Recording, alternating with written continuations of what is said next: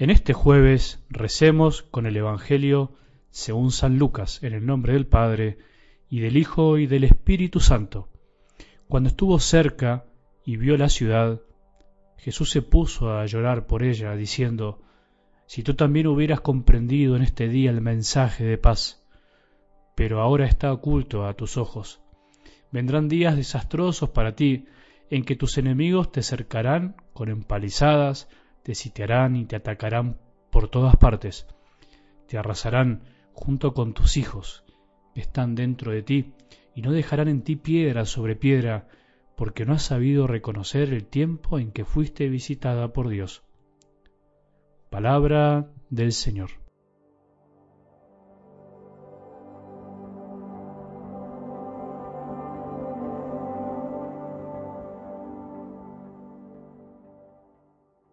Siguiendo el consejo del Papa Francisco que venimos meditando esta semana, eso de dejarse mirar por el Señor, me acuerdo que releyéndolo tuve esa experiencia una vez, volví a experimentar lo necesario que es para vivir el dejarse mirar por Jesús. Te vuelvo a repetir las palabras del Papa que citamos el lunes, son muy lindas. Quiero decirte, decía él, que yo leo mi vieja Biblia muy seguido, la tomo aquí, la leo un poco allá, después la dejo y me dejo mirar por el Señor.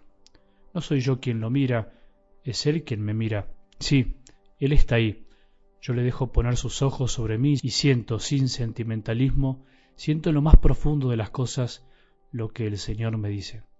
Es así, te lo aseguro, sin sentimentalismo. No es espiritualidad barata o llena de marketing, probalo. Hoy intentá vivir esto que se nos enseña. Anda a un sagrario de tu parroquia, anda a una capilla de adoración perpetua. Probá, si no, mientras caminás en la naturaleza, si no sos de ir a la iglesia, toma una imagen de tu casa, una imagen de Jesús, la misma creación. No leas nada, no cantes, no te distraigas, no pienses en tus hijos, en tu familia, en tu trabajo, no hagas otra cosa, solo mirá.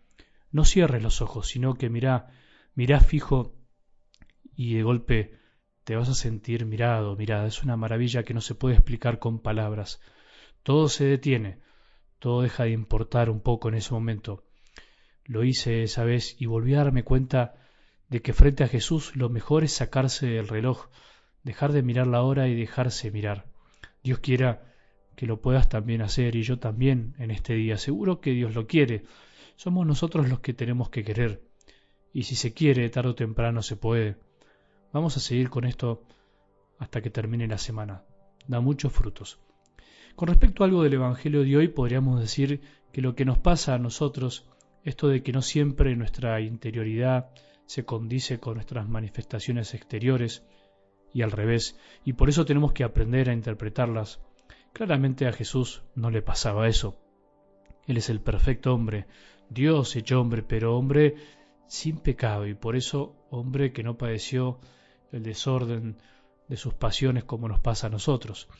Nuestro catecismo, obviamente basándose en la palabra de Dios, enseña que toda la vida de Jesús nos revela al Padre, o sea, nos dice, nos muestra quién es y cómo es el Padre, sus palabras, sus obras, sus silencios y sus sufrimientos, su manera de ser y de hablar, lo que Jesús dice, hace, calla, sufre, nos muestra lo que el Padre dice, hace, calla y de alguna manera sufre. Hoy Jesús llora por Jerusalén.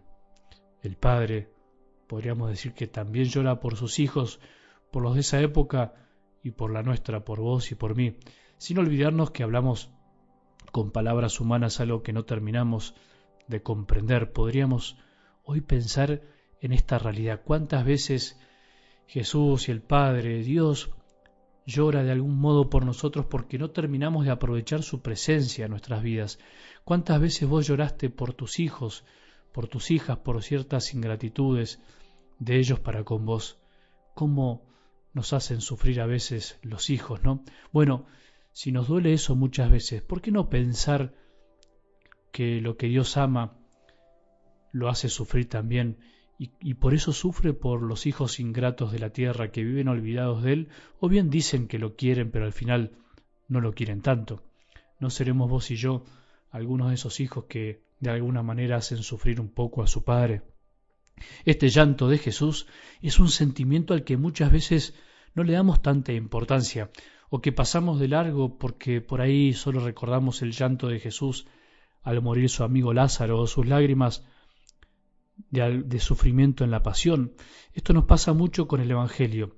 Nuestra memoria puede ser un poco selectiva, como lo somos con la realidad o con la comida, por ejemplo.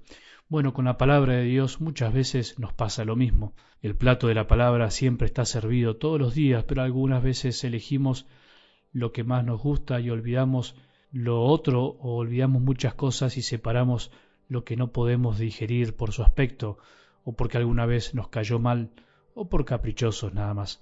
Este llanto de Jesús es un poco incómodo.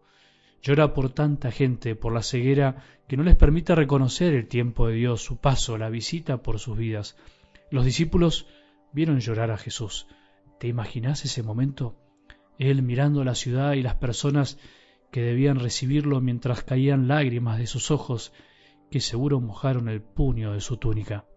Lágrimas de amor, lágrimas de tristeza, lágrimas de desilusión, de impotencia, de reproche, lágrimas de Dios. Sí, Dios lloró, aunque cueste entenderlo.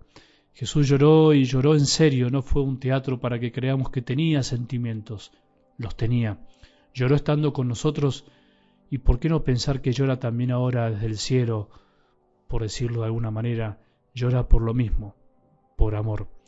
Él llora cuando nosotros también tenemos los ojos tapados, vendados o nublados por tantas cosas y no podemos ver que Él nos está visitando siempre. ¿Qué más esperamos de Jesús? ¿Qué otras señales de su visita necesitamos para darnos cuenta de tanto amor?